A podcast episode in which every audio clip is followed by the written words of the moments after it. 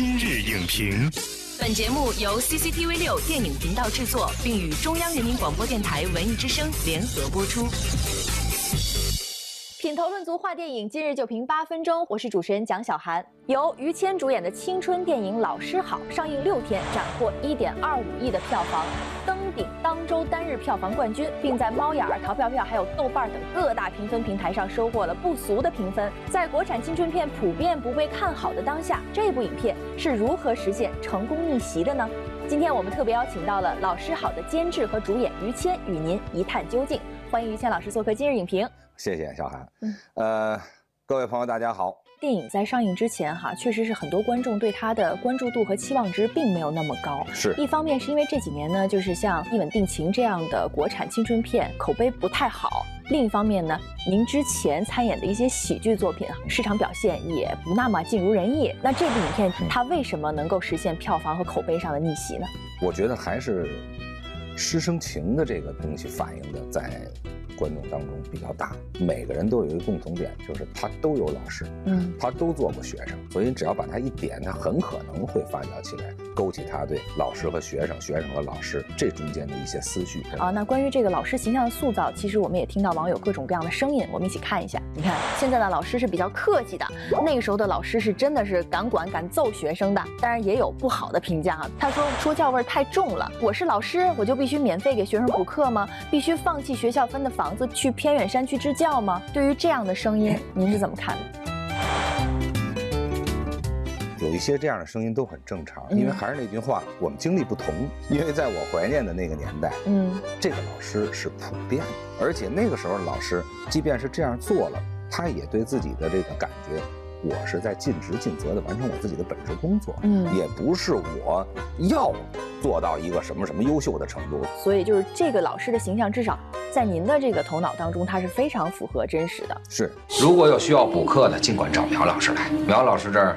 不收钱。说到人物塑造，不光老师是重要的哈，这几个学生也特别的关键。嗯，您觉得这几个孩子的表现怎么样？特别好，我们有几个月时间在进行围读。嗯，导演在。一个每一句每一句的分析，告诉那个年代的人是什么状态，社会背景是什么样子，你们应该怎么表现。通过这一段的补课吧，反正把那个年代基本都了解了。所有的小演员都在特别认真的支持这个民族，在电影里面的人物性格都能够立起来了，每个都有那个年代的感觉。苗老师好，苗老师好，老师好，苗老师，苗老师，苗老师，苗老师。我们的观众也对电影的故事做出了各种各样的评价，我们一起看一看。这儿有说青春的气息明明是窦老师，八十年代的人们的生活和电影里的复原演绎的差不多，唯一觉得突兀的是结尾，为什么又是车祸？这还有一个观众他说的比较犀利了，他说故事毫无惊喜感，没有戏剧冲突可言。嗯，您怎么看这样的不同的声音？我觉得也是都是很正常的。嗯，就是说这个大家一提这个青春片，嗯，车祸。搞对象 或者啊这一系列都是不好，但是呢，我觉得大家现在可能对于这个话题过于敏感，嗯，呃，这些都是生活，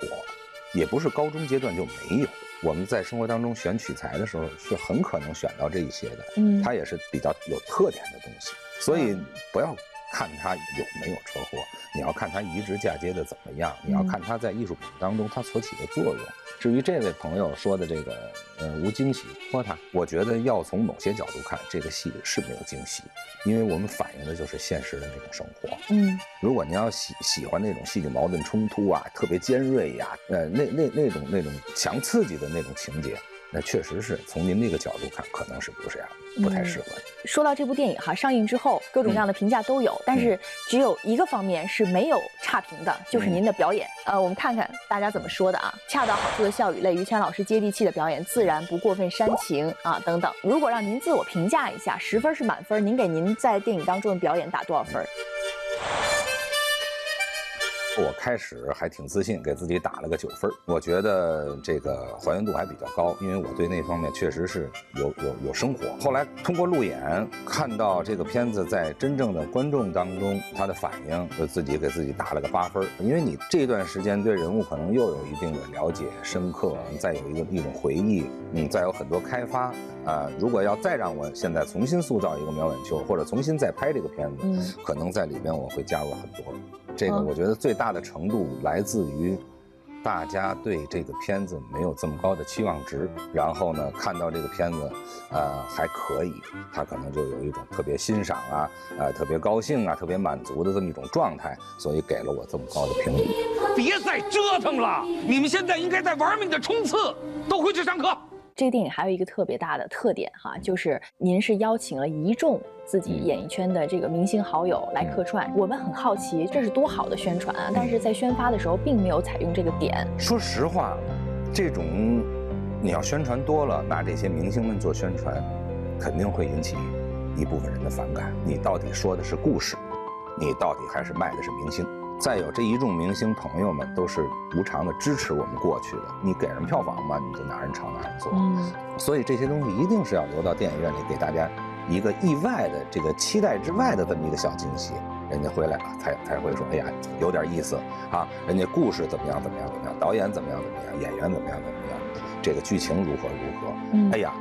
我还忘了说一点，还有这么一个小惊喜，这个才是超预期的东西。嗯，而且您再说回到这部电影如何能够在票房和口碑上成功逆袭，听您分享了这么多，其实我觉得哈，就是一个真字。哎，我觉得你你说这个我倒认可，这个不得不提到我们这个部门这个呃美术指导下了很大很大的功夫。电影当中脑袋现在戴的这个眼镜只有一副，而且是他说我找的这个眼镜已经三十年了。最费劲的就是我那个书架子上的那个书，里边的书的名字和这个生产的那个那个版的那个出版日期，这个一点都不能差，因为他能看到。其实我们在这边也不是没有失误啊，有一场在那个脑袋拿那个书的人，那个版本就错了，那是九一年出版的，我们可能是八四年、八五年的那个那个年代，你还得要做到最细致。就是说我们。只是想把我们自己想说的东西表达出来，然后我们对那个年代呢又有很多的情感，我们愿意向大家展示一下我们所怀念的青春，觉得真实的复原啊，真诚的表达，呃，用一种真实的情感来面对观众，可能观众更能够接受，这个就是我们问心无愧的地方了。好，感谢于谦老师的真诚分享，谢谢，嗯，再见，再见。